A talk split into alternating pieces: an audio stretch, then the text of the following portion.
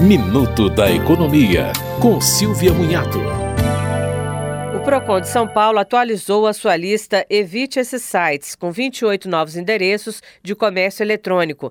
O órgão recebeu reclamações contra esses sites, principalmente pela falta de entrega do produto, e não obteve respostas para a solução do problema. Essas empresas foram objeto de monitoramento através de envio de e-mails e ligações telefônicas por parte do Procon São Paulo, solicitando dados cadastrais ou solução das reclamações. A lista Evite esses sites foi criada em 2011 e possui 91 sites. Para tentar entrar em contato, o Procon também faz rastreamentos nos bancos de dados de órgãos como Junta Comercial e Receita Federal.